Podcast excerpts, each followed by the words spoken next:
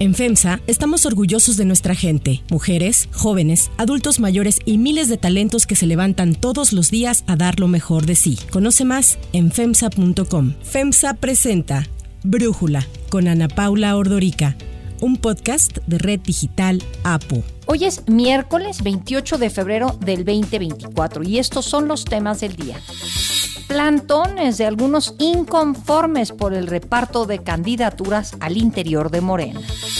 Suecia finalmente se integrará a la OTAN. Pone fin a dos siglos de política de no alineación. Pero antes vamos con el tema de profundidad. Estamos pidiendo respeto porque nosotros no mandamos a los de inteligencia del Estado mexicano a que vayan a investigar a políticos a Estados Unidos. No mandamos espías a China ni a Rusia. El presidente Andrés Manuel López Obrador ha continuado con su molestia hacia el gobierno de Estados Unidos por el artículo que publicó el New York Times la semana pasada, en el que menciona una investigación de la Casa Blanca sobre posible financiamiento del crimen organizado a las campañas de Andrés Manuel López Obrador. No estamos metidos en Estados Unidos viendo quién de los que venden armas están también financiando a diputados y a senadores. ¿Qué nos va a importar a nosotros? Cada país tiene su gobierno. Nos pasaron a este afectar, a dañar. Por eso es que siguen utilizando la máxima de lámpara del periodismo, la calumnia cuando no mancha tizna. El New York Times le envió un correo electrónico a la oficina de la presidencia informando que publicaría este artículo en el que señalaba que el gobierno de Estados Unidos había investigado posibles vínculos de aliados del presidente López Obrador con cárteles de la droga después de que llegó al poder en 2018 y le pedían responder unas preguntas para agregar su versión en la publicación. En lugar de responder a las preguntas, el presidente se paró en su conferencia mañanera y exhibió con sarcasmo el correo electrónico y reveló, además de las preguntas, el contenido de este cuestionario, el teléfono de la corresponsal del New York Times en México, Natalie Kitroev. Por este medio solicitamos sus comentarios sobre el reportaje. Tenemos hasta las 17 horas hoy, el 21 de febrero, los comentarios, para incluirlos en el artículo. Puede contactarme por correo o por teléfono a estos números. Kitroev tuvo que cambiar su teléfono tras la filtración hecha por el presidente, quien defendió el haberlo dado a conocer bajo el argumento de que goza de autoridad moral, que está incluso por encima de la ley, en este caso la ley de protección de datos personales. Sobre ello, Jesús Garza Onofre, profesor investigador del Instituto de Investigaciones Jurídicas de la UNAM, nos comenta para Brújula. Las declaraciones que escuchamos hace unos días respecto a Andrés Manuel López Obrador afirmando que tener autoridad moral está por encima de cualquier ley no significa otra cosa más que un completo desprecio por la historia constitucional de este país, por la voluntad popular que así ha decidido configurarla y sobre todo por las miles de personas que han trabajado por evitar sobre todo actitudes déspotas, actitudes que terminen minando la credibilidad de todo el sistema de justicia. En ese sentido, hoy más que nunca se torna indispensable fortalecer aquellas instituciones que pueden, en la medida de lo posible, corregir los dichos del presidente y entender que filtrar un teléfono de una periodista o bien pronunciar cuestiones que hagan una afrenta directa a cualquier persona necesitan indispensablemente encontrar límites y sanciones. De lo que se trata hoy más que nunca es de fortalecer a las instituciones de justicia que pueden servir como contrapeso ante la autoridad de líderes que cuentan con un amplio respaldo popular.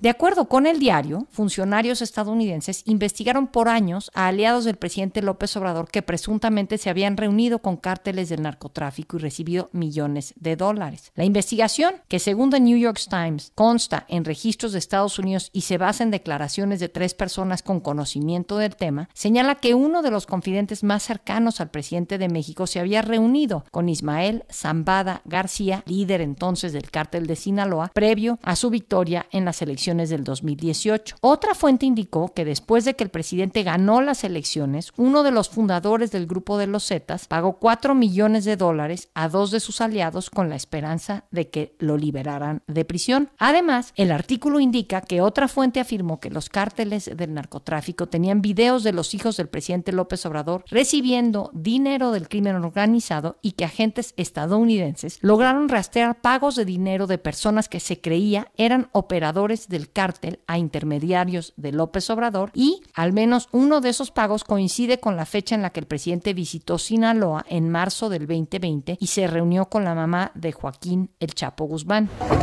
Saludos, no te. Ya recibí tu carta.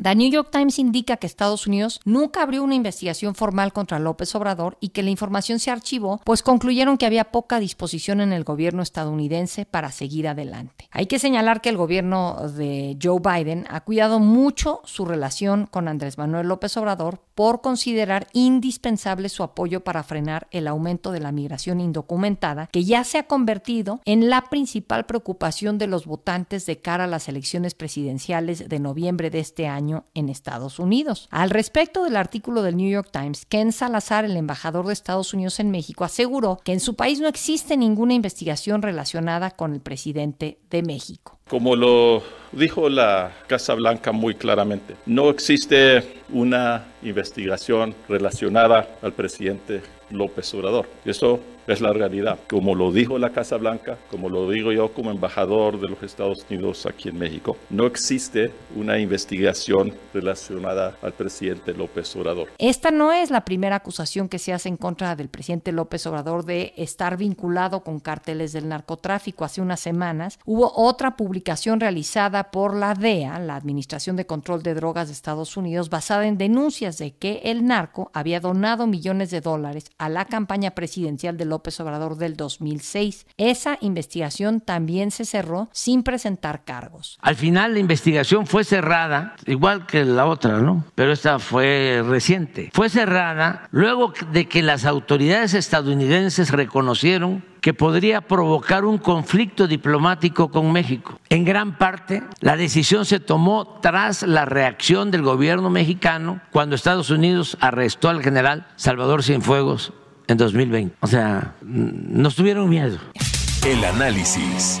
Para profundizar más en el tema, le agradezco a Jerónimo Gutiérrez, socio consultor de Bill Infrastructure Partners y ex embajador de México en Estados Unidos, platicar con nosotros. Jerónimo, pues veo aquí otro problema más para sumarle a la relación bilateral. Ya traemos, pues siento que una lista un tanto importante. No sé si tú consideres que sea algo que motive preocupación para la relación bilateral esto que está ocurriendo. Mira, Ana Paula, primero, como siempre, un gusto. Yo creo que siempre nos debe de preocupar que en vez de estar los gobiernos enfocados en tantos retos que tenemos en común en la frontera, incluido, por supuesto, migración y seguridad, pues estemos un poco en el dime y direte de lo que dicen los medios. O sea, tiene una implicación, sí, cuando menos, que atrae la atención de los funcionarios de más alto nivel de ambos lados hacia estas cosas en lugar de hacia otras tareas. Es decir, cuando vemos este tipo de episodios, como se dice, coloquialmente, jalan todo el oxígeno de la relación y simplemente se paraliza. Punto número uno. Punto número dos, a mí me parece en particular que el artículo del New York Times no acusa al presidente. El artículo del New York Times lo que da a conocer es información que juzga con un alto válido noticioso, con lo cual coincido, de indagatorias que hubo por parte de agencias de seguridad de los Estados Unidos sobre posibles vínculos, como tú dices, de personas cercanas al presidente y el crimen organizado. Desde el principio quedó claro que ni el artículo acusaba al presidente, por eso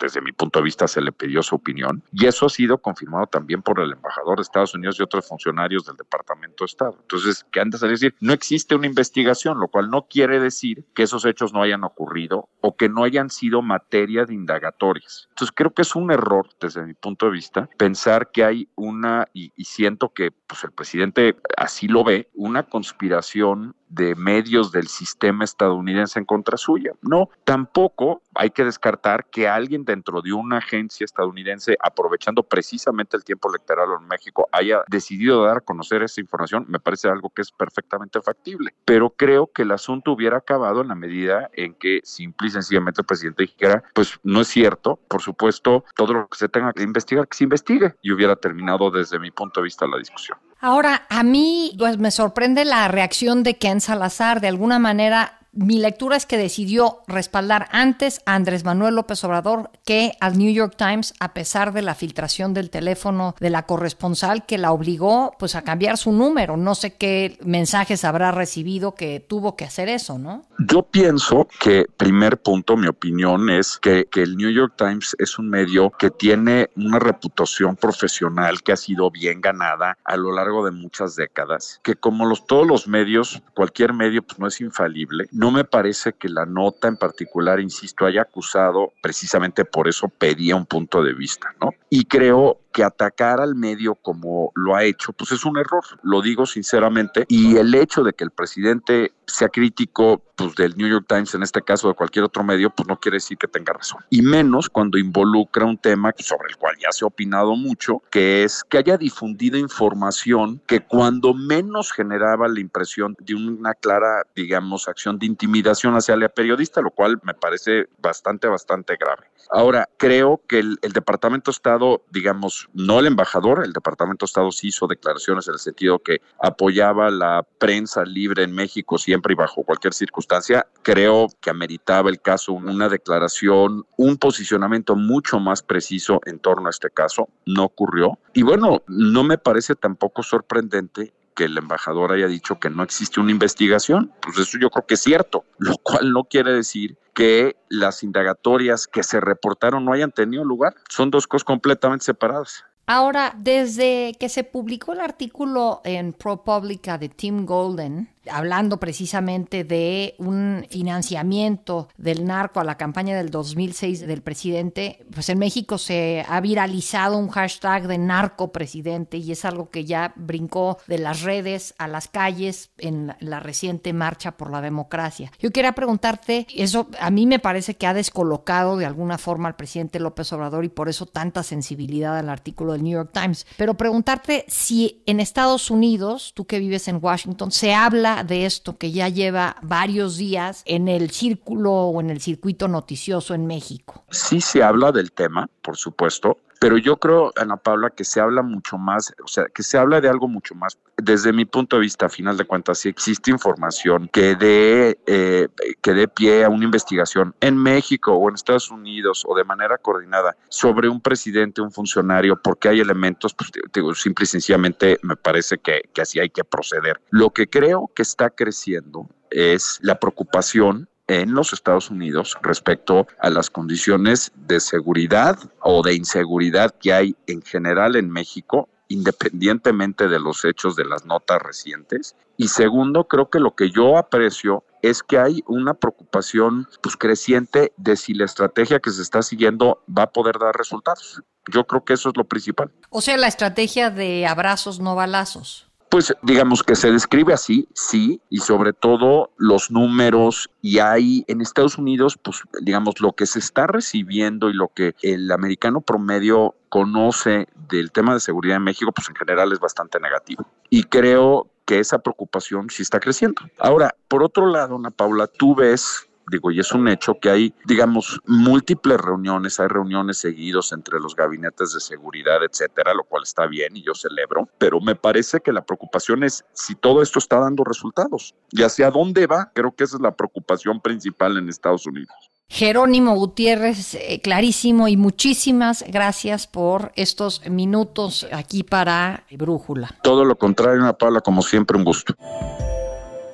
Antes de continuar, quiero pedirles que en la plataforma que nos escuchen, ya sea Spotify, Apple Podcast, la que sea su favorita, que por favor nos califiquen, de preferencia con cinco estrellas, y que también compartan el podcast y comenten lo que les gusta, lo que no, lo que sienten que le podemos mejorar. Ahí en Spotify hay la posibilidad de comentar. Todo esto es para que podamos seguir creciendo y ofreciendo el podcast para ustedes sin costo. Hay otras noticias para tomar en cuenta. 1. Rechazo morenista. Desde que se conoció la definición de las listas de Morena al Congreso, las quejas de los militantes del partido que acusan a la dirigencia nacional, a Mario Delgado en especial, de imposiciones y de beneficio a perfiles externos, no han parado. Y es que las listas de candidatos a la Cámara de Diputados y al Senado han causado un grave revuelo. En ellas aparecen figuras como Javier Corral, que era el exgobernador panista de Chihuahua, Alejandro Murat, exgobernador priista de Oaxaca, Pedro Aces, que también tenía su partido, Hugo Eric Flores del partido Encuentro Social, Cuauhtémoc Blanco, el gobernador de Morelos, Daniela Saf, Manuel Espino, entre otros personajes polémicos. Ahora estas denuncias se repiten en la convocatoria de selección para las candidaturas a diputados locales, ayuntamientos, alcaldías, presidencias y juntas municipales. Esto dijo uno de los inconformes a la periodista Laura Brugués. El 60% de las candidaturas están entregadas a preanistas. Muchos de ellos, los que quedaron, el otro 40% son algunos de los morenistas que están en reelección, nada más, pero eso nos da a entender que Mario Delgado no sigue respetando los estatutos como dicen que el 77% es para las bases y el 33% para los externos. Entonces Mario Delgado no está cumpliendo con la función con la cual fue elegido dentro del partido y eso es lo que hace esta inconformidad nacional. Las acusaciones que se hacen a la dirigencia nacional es que manipuló las encuestas que definieron las candidaturas. Para muestra de la inconformidad que se está dando dentro del partido, ayer hubo dos protestas en el Estado de México. En Naucalpan, algunos morenistas acusaron que el diputado local Isaac Montoya, quien aspira a la candidatura a la presidencia municipal, hace proselitismo con los programas sociales. Los inconformes que cerraron de manera intermitente Periférico Norte exigieron piso parejo en la elección interna que se tiene que definir en los próximos días. También en la autopista México-Pachuca, un grupo de morenistas comenzaron una marcha hacia las oficinas del Comité Ejecutivo Nacional de Morena en la Ciudad de México en rechazo a lo que aseguran se está dando mediante la imposición de candidatos a alcaldes y diputados locales. Este es otro de los testimonios de uno de los inconformes. Y eso es lo que estamos buscando, que no tengamos eso de no robar, no mentir y no traicionar, que no queden palabras bonitas, que queden realidades, que queden formas de hacer política de adeveras, no nada más con los políticos, nada más con los hambreados y con los buscahuesos, porque no me van a decir que nosotros, los que nos quemamos las suelas, los que hablamos, los que nos escupieron, nos corretearon, nos golpearon para construir este partido, no merecemos nada. 2. Suecia en la OTAN. Después de un largo proceso de 21 meses, Suecia se convertirá en el Estado 32 de la OTAN, poniendo fin a dos siglos de su política de no alineación. Al inicio de la intervención militar rusa en Ucrania en febrero del 2022, Suecia y Finlandia enviaron una solicitud de ingreso aprobada en junio de ese año en la cumbre de la OTAN en Madrid. Sin embargo, el proceso se había retrasado cerca de dos años. Beata Wojna, analista internacional, ex embajadora de Polonia en México y académica del TEC de Monterrey, nos habla al respecto. El proceso de la llegada de Suecia a la Alianza Atlántica fue un proceso bastante largo. ¿Por qué tanto tiempo? ¿Por qué casi dos años? Eh, pues básicamente dos países obstaculizaron ese proceso, dos países miembros de la OTAN. Primero Turquía, por sus cuestionamientos acerca de la política de Suecia en relación con los kurdos, exiliados kurdos. Y por otra parte también la política de Suecia hacia Turquía y digamos las críticas que hemos escuchado con frecuencia de parte de Suecia hacia la democracia turca. En ambos casos hubo diferentes tipos de acuerdos entre Turquía y Suecia que finalmente llevaron a eh, Turquía a aprobar, aceptar la adhesión de Suecia a la OTAN. Eso ocurrió en enero de este 2024, solo faltaba Hungría y precisamente este lunes 26 de febrero el Parlamento húngaro también firmó el protocolo de acceso de Suecia a la OTAN. El ingreso de Suecia a la organización se logró después de que el Parlamento de Hungría finalmente votara a favor de ratificar la solicitud presentada. Y es que hay que acordarnos que se requiere el apoyo unánime de todos los integrantes de la OTAN para admitir a nuevos países y Hungría era el último de los 31 miembros actuales de la alianza que se requería diera su respaldo. Las adhesiones de Finlandia y ahora de Suecia a la OTAN son una de las mayores consecuencias geopolíticas de la guerra que inició el presidente Vladimir Putin en Ucrania. El ingreso de Suecia a la OTAN podría formalizarse tan pronto como este mismo viernes. Para Brújula, Raquel López Portillo, analista internacional, asociada de Comex y columnista del Universal, nos habla sobre la importancia de la entrada de Suecia a la OTAN. El hecho de que Suecia haya ingresado tiene tremendas implicaciones. Se ha cuestionado sobre qué va a pasar, sobre todo con estos acuerdos que de pronto se dan con Estados Unidos, con el resto de los socios. Son acuerdos que son secretos, pero que con este fin de tener una defensa mutua, generalmente hay una implicación de que Estados Unidos pueda tener acceso también a bases militares y almacenar armas y municiones ahora también en este territorio. Otra de las implicaciones más graves es la ampliación que tiene la OTAN en torno a la frontera con Rusia. Al final, el hecho de que se haya adherido a este país significa también pues una mayor militarización del mar Báltico, en donde sin duda Rusia, como ya afirmaron sus voceros de asuntos internacionales, no se quedará de brazos cruzados y probablemente veamos una militarización de esta zona también, que es una tendencia que vemos que va cambiando en el panorama internacional, en donde estamos viendo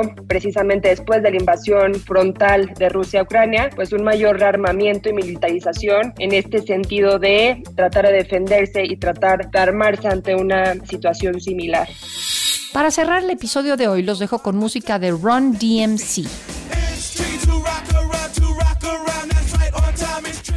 A 22 años de que Jam Master Jay, estrella de Run DMC, fuera asesinado a tiros en su estudio de grabación, un jurado federal anónimo en Brooklyn declaró culpables a Carl Jordan y Ronald Washington por el homicidio del DJ en venganza por un negocio de drogas fallido, según los fiscales. Jordan, de 40 años, era ahijado del DJ, mientras que Washington, de 59 años, era un amigo que vivía en la casa de la hermana de Master Jay. Ambos fueron detenidos en el 20 2020 y se declararon inocentes. Jam Master Jay mezclaba para Run DMC y ayudó a popularizar el hip hop en la década de 1980.